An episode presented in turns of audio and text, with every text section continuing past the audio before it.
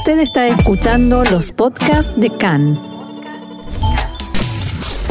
CAN, Radio Nacional de Israel. Vamos a hablar ahora de política, política israelí, y para eso nada mejor que contar con la ayuda de Jack Drasinover, quien es docente y exactamente experto en política de Israel. Jack, shalom y bienvenido una vez más a Canal Español. Roxana, gracias. Y la gran pregunta tiene que ver con un tema que es protagonista hoy en los medios israelíes. Todos están con proyectos de evaluación de este gobierno de Bennett Lapid después o al cumplirse 100 días de este, de este gobierno, de esta coalición.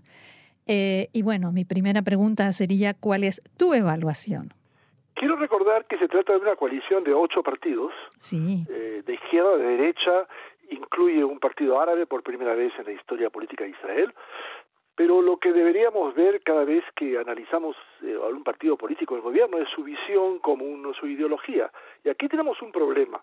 Eh, debemos distinguir entre el estilo de trabajo y clima político eh, que Bennett impuso y eh, el aspecto de los logros, éxitos y dificultades eh, que él eh, tiene que enfrentar. Entre los logros debemos ver fundamentalmente la mejora en las relaciones eh, con el presidente americano Biden, que lo recibió curiosamente sin tener ninguna presión a Biden a eh, Bennett con el aspecto palestino. Eh, quizás y no precisamente porque Bennett esconda su ideología. eh, exactamente, pero justamente para eh, eh, demostrar, de- a diferencia de la relación que tenía Biden con Netanyahu, eh, una relación más cálida eh, que en cierta medida significa invertir políticamente en el nuevo gobierno israelí. Ah, quiero recordar eh, justamente las declaraciones que hizo el ex embajador israelí Ron Dermer alguna vez, que dijo que es preferible la relación con la comunidad evangelista que con la comunidad judía, que es liberal, lo cual implicaría cortar básicamente la relación con el 70% más o menos de los eh, ah, judíos en Estados Unidos, que son liberales y votan por el Partido Demócrata. El segundo éxito es mejorar las relaciones con Egipto el encuentro con el presidente Assisi, que fue un encuentro abierto con la bandera de Israel. Eh, la respuesta de Netanyahu fue que él también se encontró, sí, pero la mayoría de los encuentros del gobierno anterior fueron casi secretos. Y en este caso fue abierto.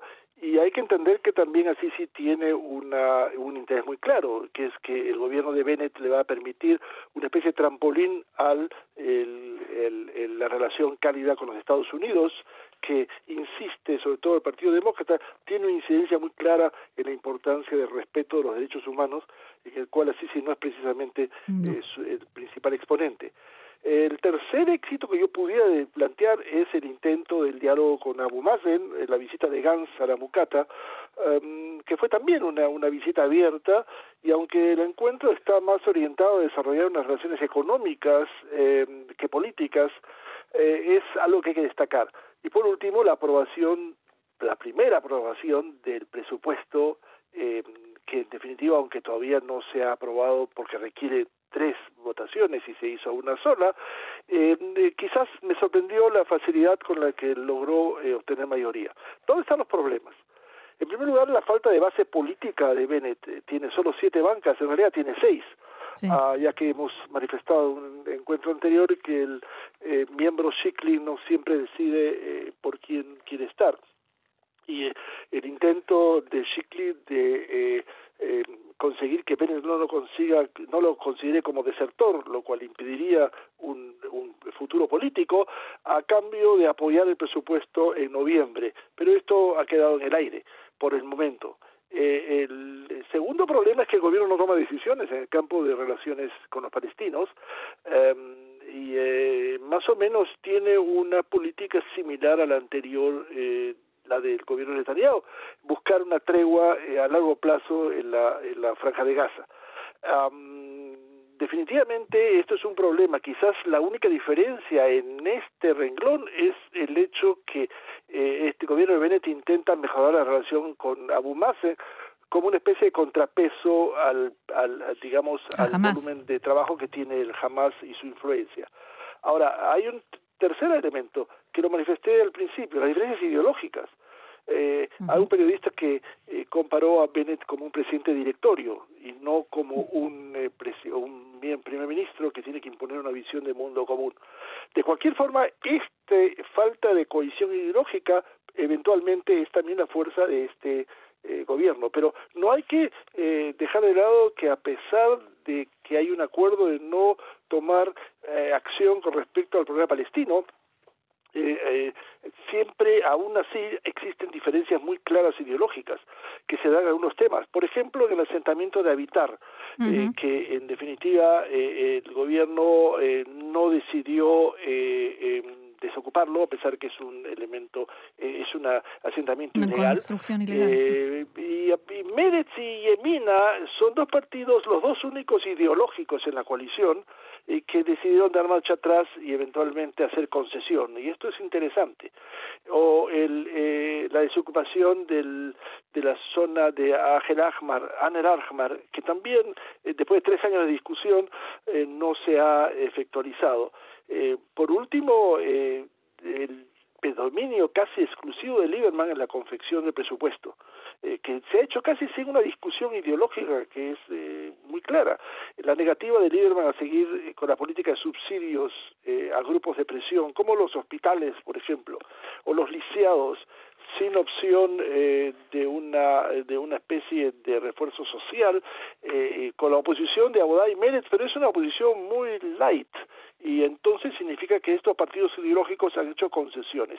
Y la última, creo que no hay que dejarla de lado, es la sombra de Gantz, no de Netanyahu, sino de Gantz, que pudiera ser tentado por Netanyahu eh, para aceptar su propuesta de convertirse él en el primer ministro y desarmar prácticamente la coalición de, de, de Bennett. Uh, detrás de eso, eventualmente está Netanyahu, es decir, hay una doble sombra de Gantz y Netanyahu, y aunque Gantz niega eso, eh, hay una sospecha clara que el 27 de agosto de 2023, que es la fecha de rotación, eh, por la cual la PIT se convertiría en primer ministro, se va a ir de vacaciones. Está todavía en duda, por decirlo menos, y aunque hay una muy buena relación entre Bennett y la PIT, el, el, peligro de Bennett no es la PIT, eh, eh, o al revés, el peligro de la PIT no es Bennett, sino Gantz, eh, que ve que es la última posibilidad de convertirse en primer ministro como él soñó. Y por último, también lo que está pasando en RAM, eh, el partido islámico que por ahora se, se muestra bastante neutral, pero no ha dejado de lado la, el, el apoyo a la construcción de, las viviendas en el Negev, eh, que a la población beduina. No olvidar que después del fallecimiento repentino del Javier Knesset al-Harumi, no hay todavía un representante del sector beduino dentro de RAM.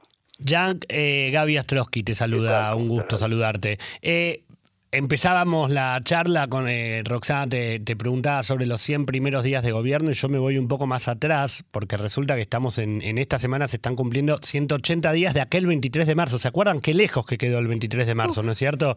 Cuando, cuando Israel tuvo su acto eleccionario por cuarta vez en, dos años. Y recuerdo que ese día, después de, conocidos algunos primeros datos, conversábamos contigo y medio jocosamente hablábamos de eh, de qué manera había que prepararse tal vez para los primeros días de octubre volver a votar. Y en ese momento todavía no había gobierno conformado. ¿Crees que, digo, más allá de todo lo que venís enumerando y sobre todo, por ejemplo, con temas relacionados al, presupuesto, ¿crees que podemos estar tranquilos con que no vamos a ir a, elecciones nuevamente muy pronto o todavía podría llegar a pasar? En la política israelí no hay posibilidad de estar tranquilo y no tener los dos ojos abiertos, eh, por decir así. Es decir, las posibilidades están eh, por varias razones. En primer lugar, por el presupuesto. Yo creo que eh, aquí hay otro elemento interesante. Tanto Bennett como Netanyahu salieron de cacería, como la Edad Media. esta cacería no es la misma para los dos. Bennett intenta cazar eh, básicamente eh, al cuatro, por lo menos cuatro miembros del Likud que le permitirían desarmar la posibilidad de la oposición, mientras que Likud, a, eh, cabeza de, Netanyahu, intenta cazar fundamentalmente dos o tres elementos que él considera que son los, eh, los débiles en la coalición de Bennett. Uno es Shikli, que lo hemos conocido, cuyas votaciones nunca son predecibles, eh, porque está y no está en la coalición.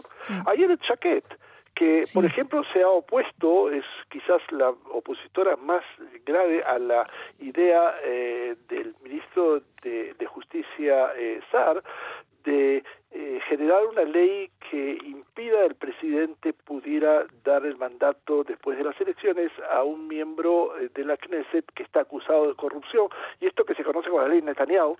Eh, Porque Ayelet Chaquet no deja de soñar con su posibilidad de formar parte del Likud e incluso de liderarlo. Absolutamente. Mire, hay algo interesante y es el hecho de que eh, eh, todos saben que no hay una base política acá, es decir, eh, y el que menos la tiene es básicamente Bennett. Eh, pero no es solamente ayer el Chaquet, sino también Gantz, que como hemos dicho puede despertarse en él un apetito voraz para poder llegar a ser primer ministro, que es lo que Netanyahu en este momento le permite, sabiendo que él va a estar detrás y en segunda instancia va a generar una relación con Gantz. Gantz lo ha negado, eh, porque sabe que es el, su fin político, eh, pero eh, estas cosas nunca podemos fundamentalmente plantear. Pero hay también del otro lado una sombra bastante oscura, que es el inexorable curso del juicio de Netanyahu mm. que nosotros a veces no lo tomamos en consideración, pero sigue su curso y tiene o va a tener un efecto muy claro en el marco político. Es decir, si si llegamos al, a noviembre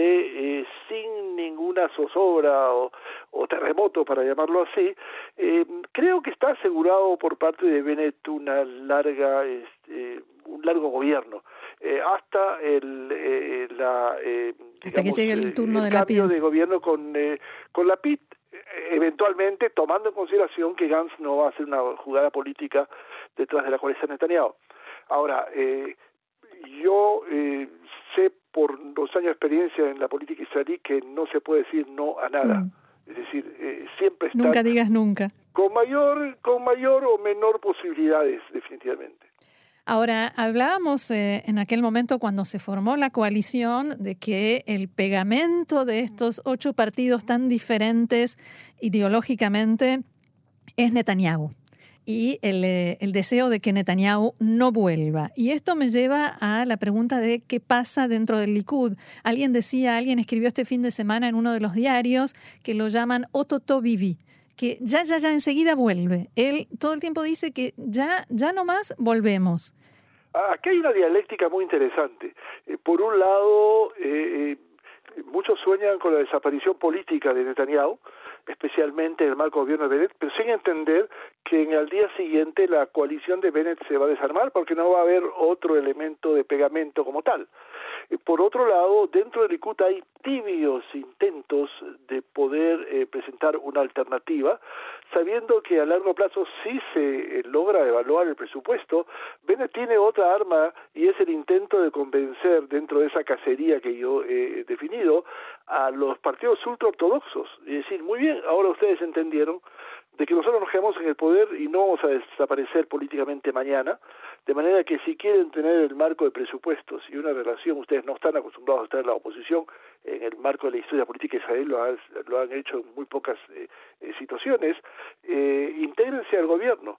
Y creo Pero está Lieberman y está Lapid.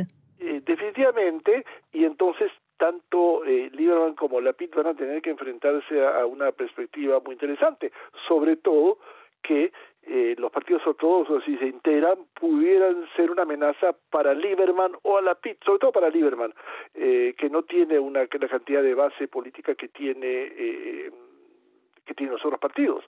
Básicamente, el hecho de que la PIT eh, con 17 bancas tiene un peso que es insustituible, pero Lieberman si se pone demasiado exigente y esto podría llevar básicamente a lo que en el juego político hablamos de la ex, ex Sí.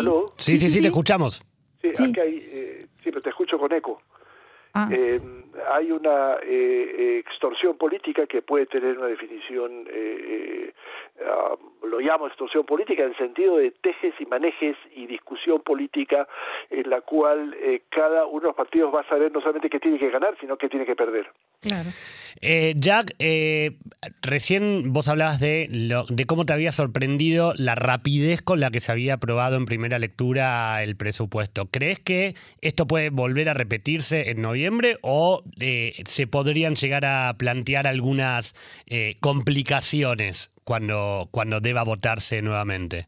Noviembre es el escenario de las presiones de los partidos políticos, que saben la debilidad de Bennett, y hablo de los partidos políticos eh, del gobierno, que van a exigir ya algunos candidatos de RAM eh, plantearon en, los últimos días que por supuesto van a apoyar el, presupuesto siempre y cuando se den las condiciones que RAM planteó y esto se va de todos los partidos, menos a los partidos de izquierda que creo que no tienen alternativa, como Bodá y Meretz, que son quizás los partidos que más han hecho concesiones. Y entonces eh, la posibilidad de desarmar el gobierno eh, no es algo que quiere ningún partido de oposición, de, gobierno, mm. pero sí lo que quieren es que lograr algunas ventajas en este juego de ajedrez antes de que se llegue al final del partido.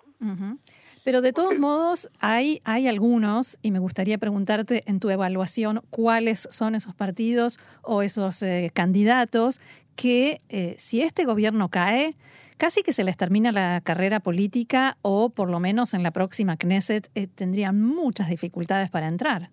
Definitivamente Bennett es el primero, mm. que en este momento no tiene base política y tiene que entender que su base política, si la quiere conseguir, no va a estar ubicado en la extrema derecha como pensaba él antes. Eh, él y Jaquet van a tener que orientarse eh, al centro eh, con una eh, visión ligera la izquierda eh, que pudiera presentarse realmente como la única alternativa para evitar que Netanyahu vuelva al gobierno. Pero yo veo difícil que personas así en ese en ese marco político van a apoyarlo porque es el mismo es el mismo la misma el mismo público que tiene Gantz. definitivamente Abodá y Mérez pudieran sufrir también un cierto golpe, pero no creo que van a desaparecer. De manera que eh, SAR también estaría en la desaparición política, porque eh, son partidos que eh, tanto él como Bennett se expresan, y Lieberman, partidos de derecha, que tienen que buscar en una coalición política nueva alternativas, y las alternativas dependen de cuál va a ser la base política, y en este momento no es claro. Muy bien, como siempre, muy interesante. Jack Drasinover, docente y experto en política israelí, muchísimas gracias y por supuesto que seguiremos hablando. No vamos a esperar otros 100 días para volver a hablar de política aquí en Israel. Gracias y shalom. Gracias a ustedes, shalom.